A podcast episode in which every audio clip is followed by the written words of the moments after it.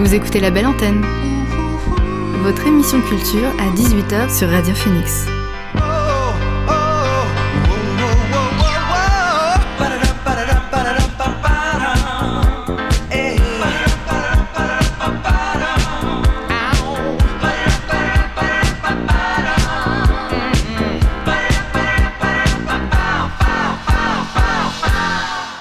Bonsoir à tous et à toutes, il est 18h sur Radio Phoenix, c'est l'heure de La Belle Antenne, votre dose quotidienne d'actu culturel. Au programme L'actu culturel en bref, la chronique de Mathieu, le portrait de Sandy Powell et toujours une bonne dose de musique. Mais avant, le son du jour.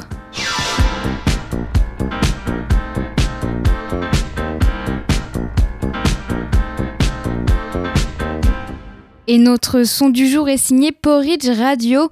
Le groupe de rock indé britannique a sorti un inédit de Noël. The Last Time I Saw You est une composition originale pour terminer l'année dans un esprit festif. On se plonge tout de suite dans cet esprit de fête de fin d'année avec The Last Time I Saw You.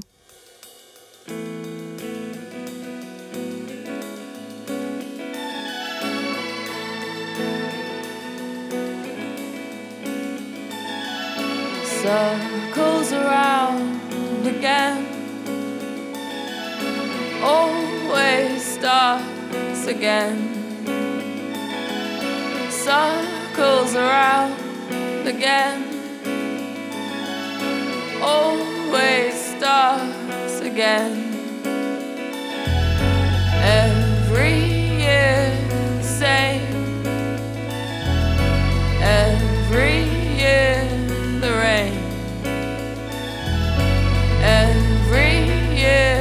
The dark. I feel it coming around again. I feel you coming around again. Merry Christmas, Merry Christmas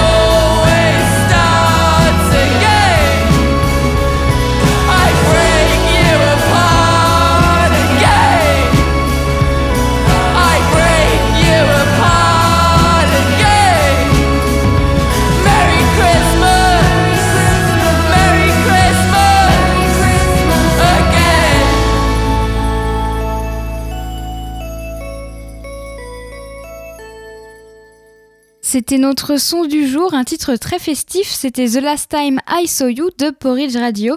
C'est un titre qui a été dévoilé hier. Alors on reviendra à la musique plus tard dans l'émission. Pour le moment, on fait un point sur l'actualité avec l'actu culturel en bref. Number one news. And here, making news. I'm Susan here's what's making news. Buffalo PD's I'm Evan Baxter, and here's what's making news. Musées et salles de spectacle pourraient rester fermés au-delà du 15 décembre. C'est une possibilité dont on parle de plus en plus en ce moment. La porte-parole LREM Aurore Berger a déclaré que la prolongation de la fermeture des musées, cinémas et salles de spectacle au-delà du 15 décembre était sur la table. Interrogée sur BFM TV et RMC sur un report possible du déconfinement alors que les chiffres des contaminations ne baissent plus, elle précise que le critère sanitaire primera. Steven Soderbergh, réalisateur de Contagion, produira la cérémonie des Oscars. La plus prestigieuse récompense du cinéma aux États-Unis sera pilotée par le réalisateur Steven Soderbergh, réputé notamment pour son film catastrophe Contagion, qui semblait annoncer bien des aspects de la pandémie actuelle.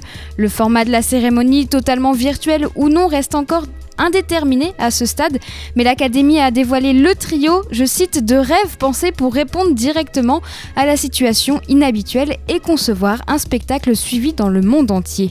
Pour organiser cette cérémonie d'un nouveau genre, Steven Soderbergh, sacré meilleur réalisateur aux Oscars pour son film Trafic en 2000, sera épaulé par l'ancien producteur des Grammy Awards Jesse Collins et par la productrice Stacy Sher.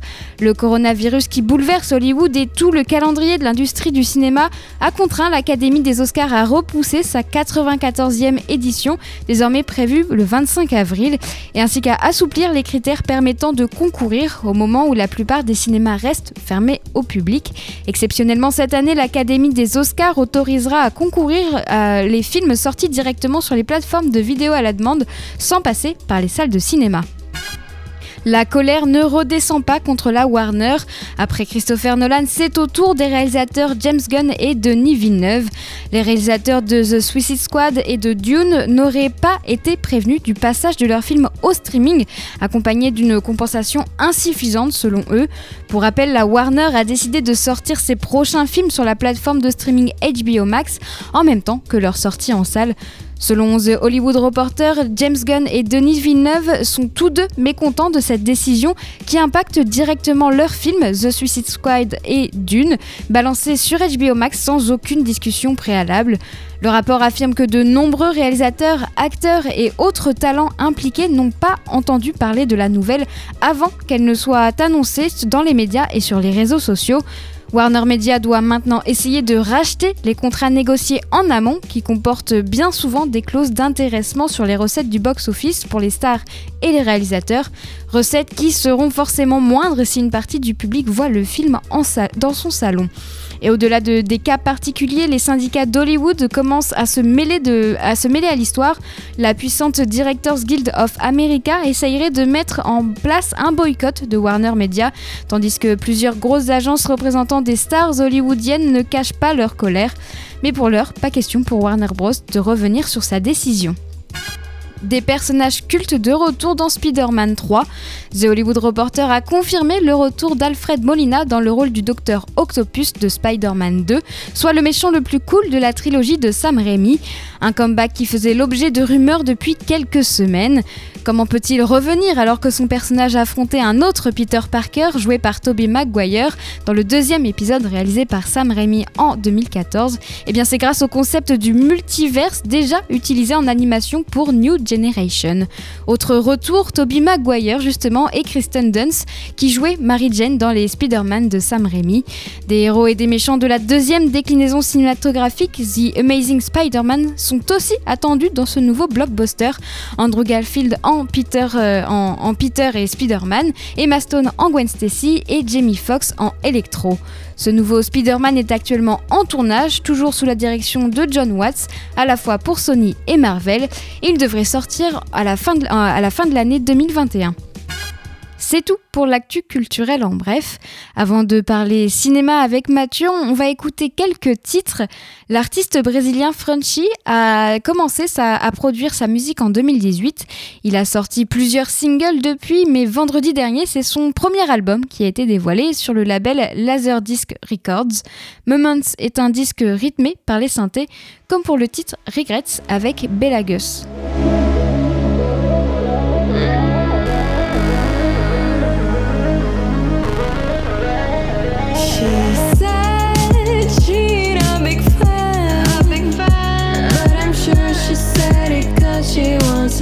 awkward.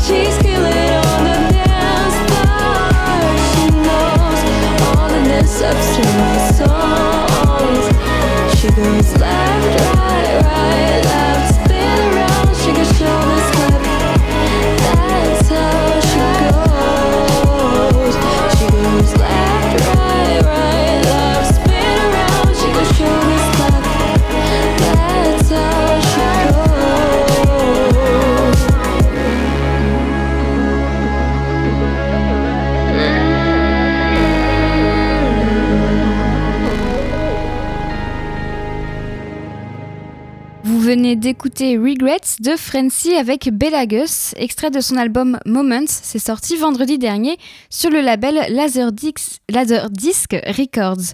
On écoute un nouveau morceau de Sean Gunzu qui n'est pas seulement une philanthrope, journaliste, gymnase ou une personnalité de la télé-réalité zimbabwéenne et américaine, c'est aussi une productrice, compositrice et chanteuse. Fin octobre, elle a sorti son EP I Mossy, un disque de trois titres, à la fois soul et pop folk. Le single It's a Good Day to Fight the System est un son qui détend et va vous mettre dans un bon mood.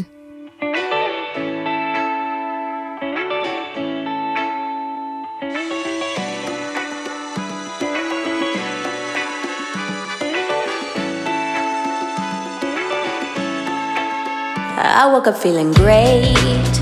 The birds in the. They're singing me a melody. La la la la, fuck the police. My head is on straight.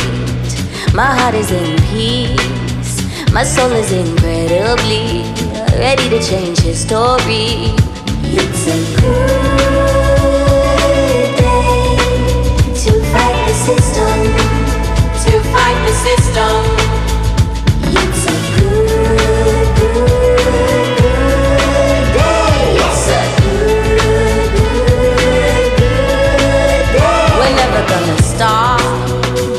gonna make it count.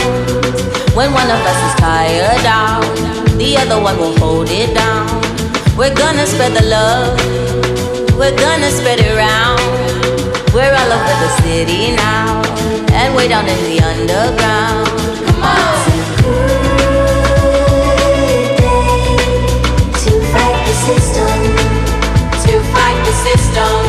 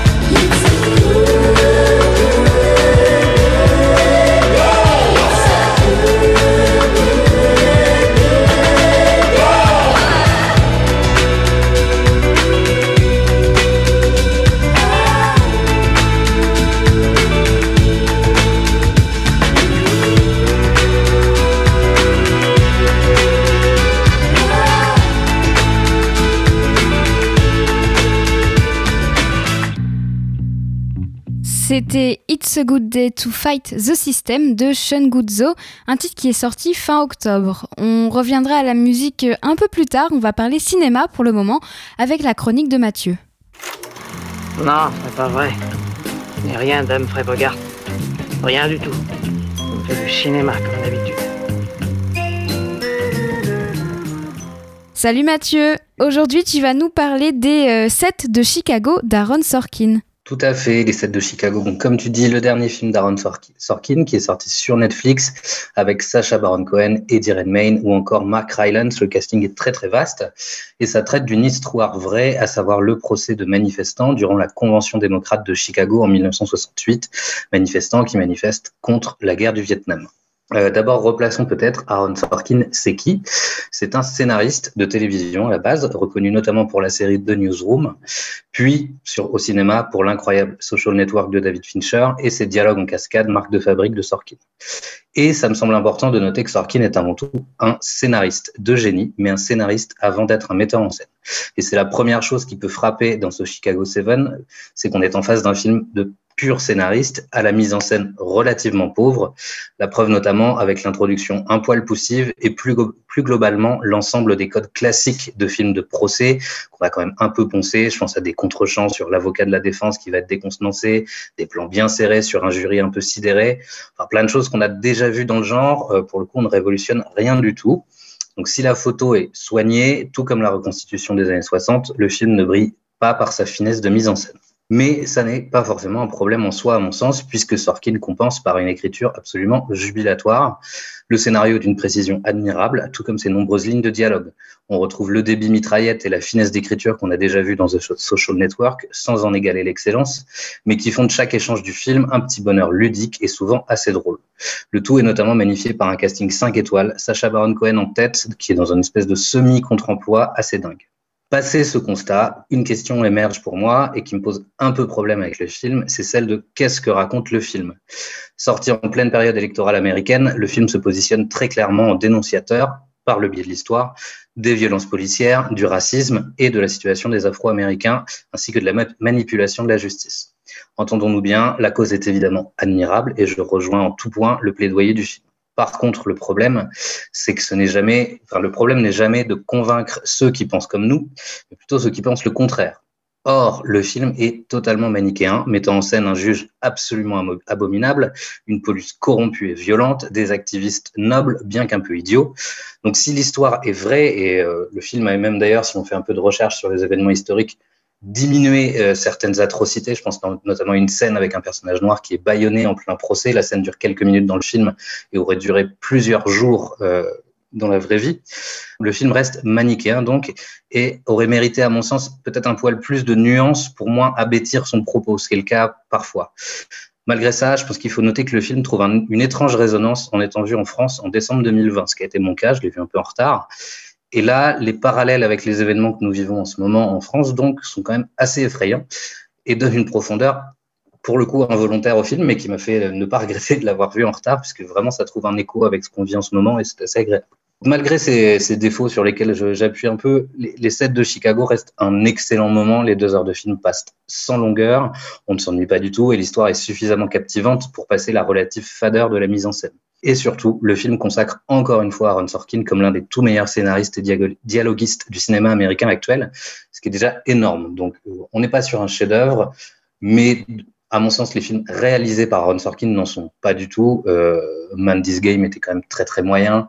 Le biopic de Steve Jobs avait de grandes qualités d'écriture, mais pour moi, brillait pas par sa mise en scène non plus. On est toujours à ce point-là, mais par contre, c'est un film, surtout en ce moment où on passe beaucoup de temps chez soi, que, que je vous conseille de regarder quand même, puisque passerez, à mon sens, un grand moment, et surtout porté par d'excellents comédiens et d'excellents dialogues. Donc, vous pouvez prendre deux heures, en tout cas, sur ces sets de Chicago. Merci Mathieu, je suis assez d'accord avec toi. Je l'ai vu euh, il y a un petit moment déjà, enfin il y a plusieurs semaines le film. Je suis, je suis assez d'accord avec toi sur euh, tous les points.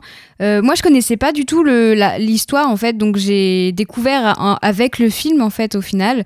Et, euh, et c'était assez, euh, ouais, c'était assez impressionnant, c'était assez intense. Il y avait ouais les scènes de de discours, euh, monologues, euh, ouais comme tu disais les dialogues c'était intenses quand même, j'ai trouvé. Ouais, les- puis, ouais, puis l'histoire est, est complètement dingue, Ouais, effectivement, ouais. et assez, assez à vomir. Ouais. Mais, mais c'est vrai que j'étais surprise. J'ai fait quelques recherches après, effectivement, pour connaître les, les différences. Et il a plutôt amoindri la vérité. Il y a une Mm. petite. Euh, il a un peu romancé la chose, notamment sur l'agent du FBI euh, qui, qui, qui fait semblant de sortir avec l'un des manifestants qui n'a pas existé, pour le coup. C'était quelqu'un qui se fait passer pour son garde du corps à la base. Mais à part ça, et la fin du film, qui sans la dévoiler, la grande tirade finale, entre guillemets, n'a pas eu lieu au procès. D'accord. Bah c'est, tu vois, je ne savais même pas euh, ces détails. Moi, j'ai pas fait les recherches après. Je voulais et j'ai fait autre chose. Malheureusement, j'ai oublié après. Donc, merci encore une fois de m'avoir appris euh, plusieurs choses. Mais avec plaisir. On se dit à la semaine prochaine. Et ben volontiers. Salut Mathieu. Avant de passer au portrait de femme au cinéma, on marque une pause musicale. Le groupe de rock indé américain Snowflower Bean a dévoilé un nouveau single en septembre. Le groupe avait déjà sorti deux albums, Human Ceremony en 2016 et 22 in Blue en 2018. Depuis, il n'avait rien sorti. Moments in the Sun est un morceau feel good qui rappelle l'été. Alors on s'évade avec Moments in the Sun de Sunflower Bean.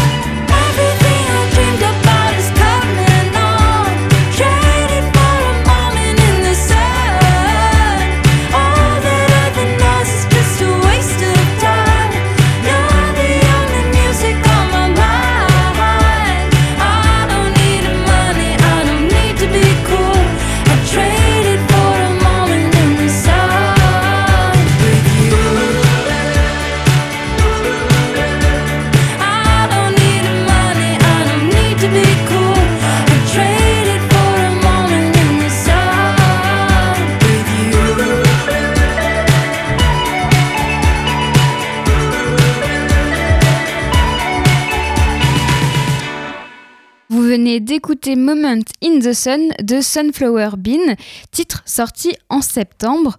On reste dans le, groupe, les groupes américains avec cette fois-ci Midnight Sister. C'est un groupe de pop baroque 70s.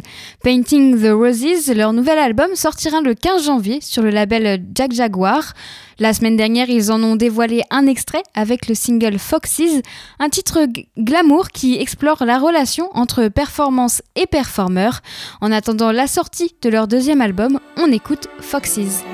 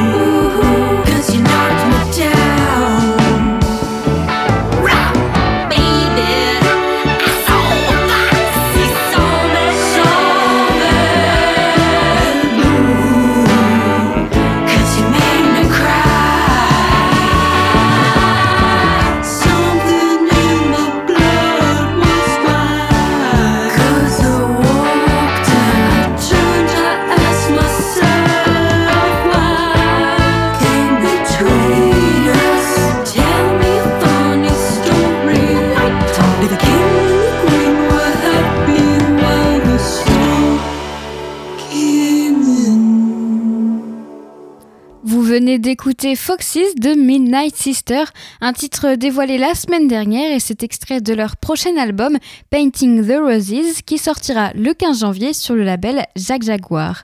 On écoute un dernier titre avant de passer au portrait de femme au cinéma. Black Nile est un duo de frères multi-instrumentistes. Ils font partie des artistes jazz émergents de la renaissance du jazz à Los Angeles. Vendredi dernier, ils ont sorti The Further Side, leur deuxième album. Pour le titre Crenshaw, ils ont collaboré avec l'artiste True. Tous les trois allient rap et jazz. Voici Crenshaw.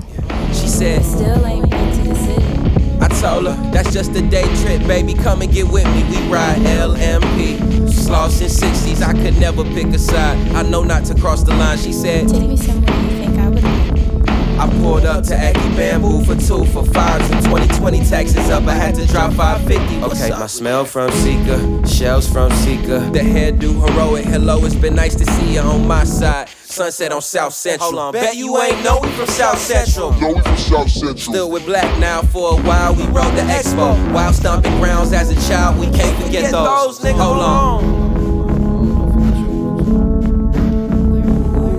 Yeah, thick spliff, slim chick, rolling through the district. Big whips, bump nip, rolling through the district. Quick show, kill shit, rolling through the district. Real ones, real shit, rolling through the district. Loved ones, feel this, rolling through the district. Just rolling through the district. Shorty hit the gas so fast she almost missed the exit. Hold on, rolling through the district, rolling through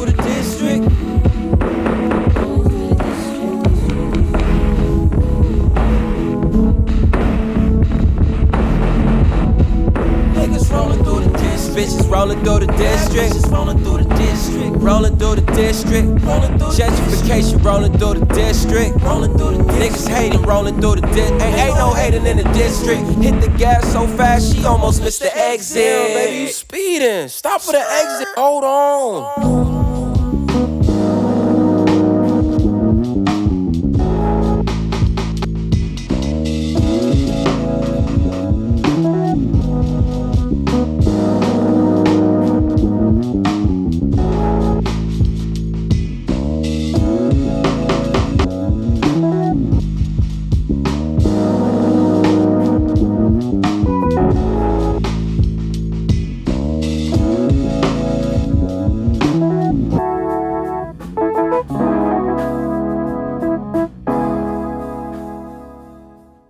D'écouter Crenshaw de Black Nile avec True, extrait de, son de leur album The Further Side qui est sorti vendredi dernier.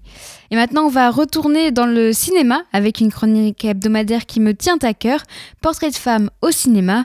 Alors si vous écoutez régulièrement l'émission, le but est, vous le savez, de mettre en avant la carrière d'une femme au cinéma, qu'elle soit réalisatrice, actrice, costumière ou même compositrice. Ça peut tout aussi bien être une femme peu connue du grand public comme une femme de renom à la carrière internationale. 82 femmes se tiennent sur ces marches aujourd'hui. 82, c'est le nombre de films réalisés par des femmes invitées à concourir en compétition officielle depuis la première édition du Festival de Cannes en 1946. Dans le même temps, 1688 hommes ont pu monter ces mêmes marches. Silence plateau Moteur Action Aujourd'hui, je vous parle d'une costumière britannique maintes fois récompensée pour ses créations, Sandy Powell. Vous avez forcément vu ses œuvres dans un grand nombre de films. Sandy Powell a fréquemment collaboré avec les réalisateurs Martin Scorsese et Todd Haynes. À 60 ans, elle a été costumière ou chef costumière sur une trentaine de films. Sandy Powell débute sa carrière en créant des costumes pour les productions du chorégraphe Lindsay Camp. Ses premières créations apparaissent dans le ballet Nijinsky à la Scala de Milan. C'est dans les années 80 qu'elle se dirige vers le cinéma. Elle se lie d'amitié avec le réalisateur Derek Jarman qui lui conseille de se diriger vers clips de musique. Et c'est en 86 que Sandy Powell fait réellement son entrée dans l'industrie cinématographique avec Caravaggio de Derek Jarman justement. Sa première nomination aux Oscars pour euh, les meilleurs costumes était avec Orlando de Sally Potter, un film de 1992 avec un budget limité. Sandy Powell a dû s'adapter et a confectionné des costumes pour le personnage qui voyage dans le temps et change de sexe en même temps. Ce ne sera pas la seule nomination aux Oscars de sa carrière. En 99, elle reçoit deux nominations pour deux films différents, Velvet Goldmine et Shakespeare in Love. Et c'est pour Shakespeare in Love qu'elle remporte son premier Oscar pour les meilleurs costumes. Quelques années après cet Oscar, Sandy Powell commence sa collaboration avec Martin Scorsese sur Gangs of New York en 2002. Elle obtient sa cinquième nomination aux Oscars deux ans plus tard. Euh, elle obtient sa cinquième nomination aux Oscars et deux ans plus tard, ils sont de nouveau réunis avec Aviator. Et puis Sandy Powell repart donc euh, avec son deuxième Oscar grâce à Aviator. Elle remportera un troisième Oscar, le dernier en date pour l'instant, pour Victoria, les jeunes années d'une reine en 2010. Costumière de renom dans le 7e, 7e art, elle a été nommée officier de l'Ordre de l'Empire britannique en 2011 pour ses services rendus à l'industrie du cinéma. Ces nominations, nominations aux Oscars ont continué de tomber au fil des années. Une deuxième le double nomination en 2016 pour Carole ainsi que pour Cendrillon, suivie trois ans plus tard d'une troisième double nomination pour La Favorite et le retour de Mary Poppins.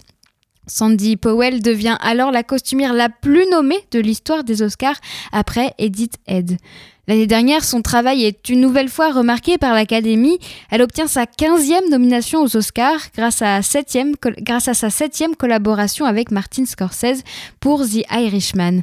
Une nomination qu'elle partagera avec le co-designer du film Christopher Peterson. Avec toutes ces nominations, Sandy Powell, c'est un peu la Meryl Streep des costumières.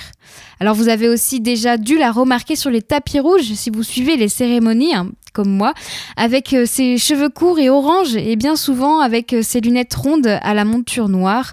Lors des cérémonies, justement, ces costumes sont à son image, colorés et originaux. En 2020, elle a recueilli les signatures de nombreuses stars sur un costume blanc lors d'une tournée largement médiatisée des cérémonies de remise de prix cette année-là, y compris pour les 92e Oscars et, la 60 et les 73e British Academy Film Awards. Costume mis aux enchères pour collecter euh, des fonds pour la préservation de la maison Prospect Cottage du réalisateur Derek Jarman. Sandy Powell est une véritable rockstar des costumes. C'était le portrait de Sandy Powell. La semaine prochaine, je vous présenterai un nouveau portrait de femme au cinéma.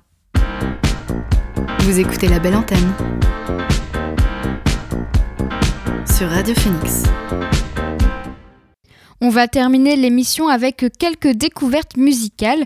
Lorna est un groupe britannique. Ils ont commencé dans les années 90 sur le label américain Worlds on Music. Vendredi dernier, ils ont sorti leur nouvel album Constellations. On en écoute un extrait avec le titre du même nom que cet album.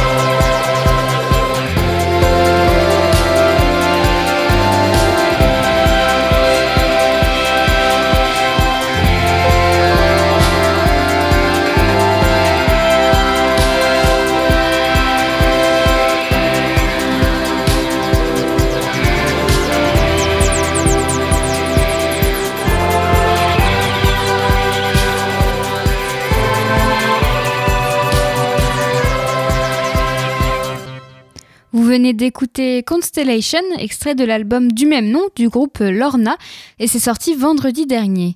On va poursuivre la découverte musicale, mais on va changer de registre. Le groupe américain Kruang Bin a créé une mixtape et plonge dans les classiques de la funk, du jazz spirituel et des trouvailles inhabituelles de Corée du Sud, de Biélorussie ou encore du Nigeria. C'est donc un album découverte que nous offre le trio en cette fin d'année.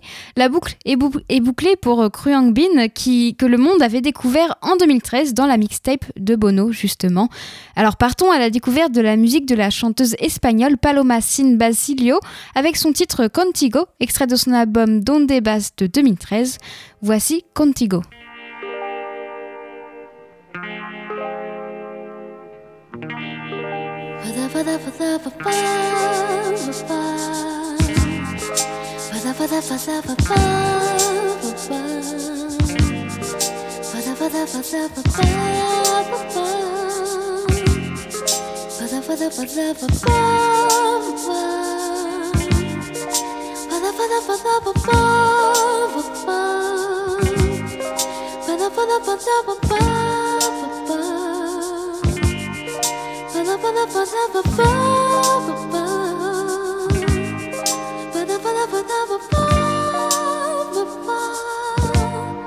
Contigo en la mañana al despertar, yo siento que te quiero un poco más y veo que me dan felicidad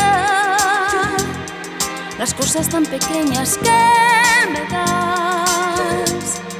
Contigo tengo ganas de soñar y hacer un mundo entero nuestro hogar.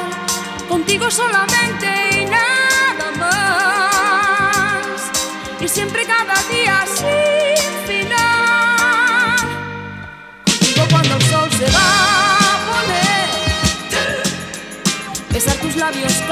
sin querer. Tan cerca de tu piel está mi piel.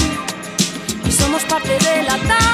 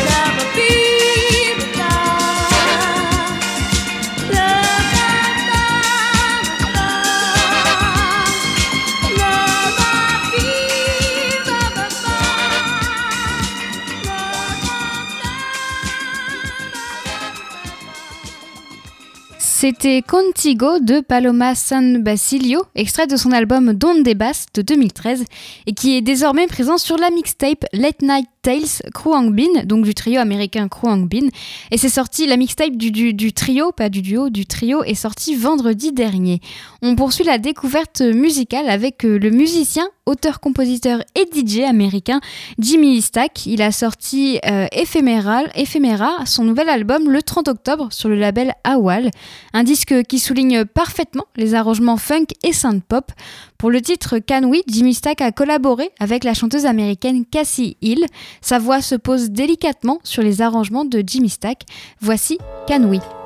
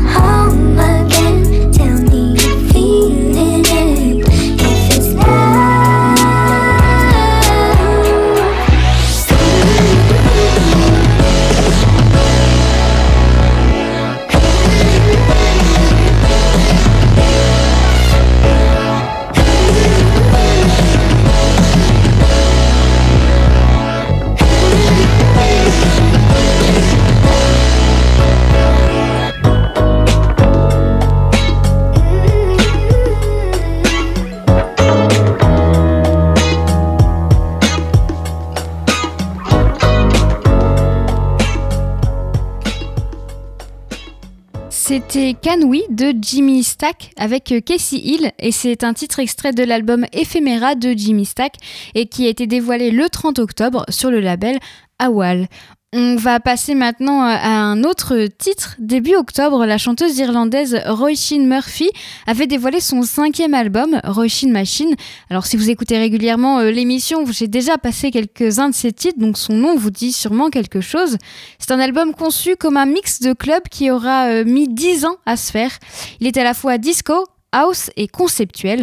Bref, c'est un disque qui donne bien envie de danser. La preuve avec le titre Incapable. It's gone stone cold, and you know we should have got it together. Well, it's nice, it's nice to be wanted. But I want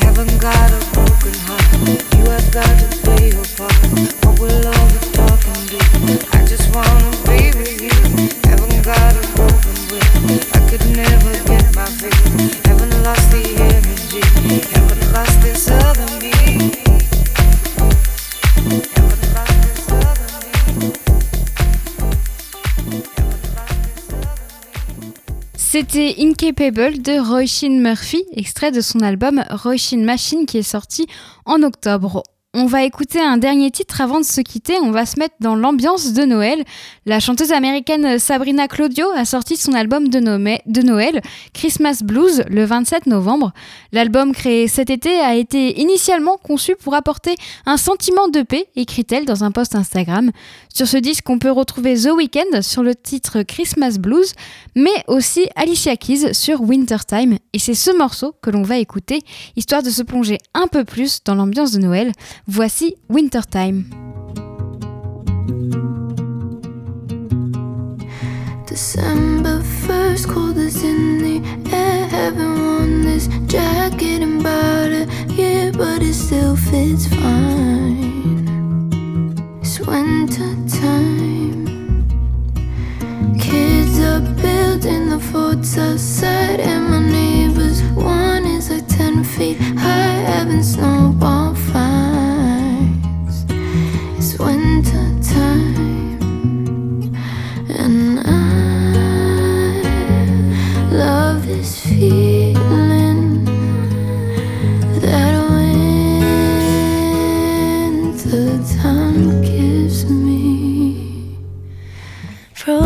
Skies over Harlem lights, chilly nights. Let me hold you tight, keep you warm and near. Now that winter's here, sleep all day and we play all night. There's a storm out there. I would rather die than leave your side. Love me through winter times,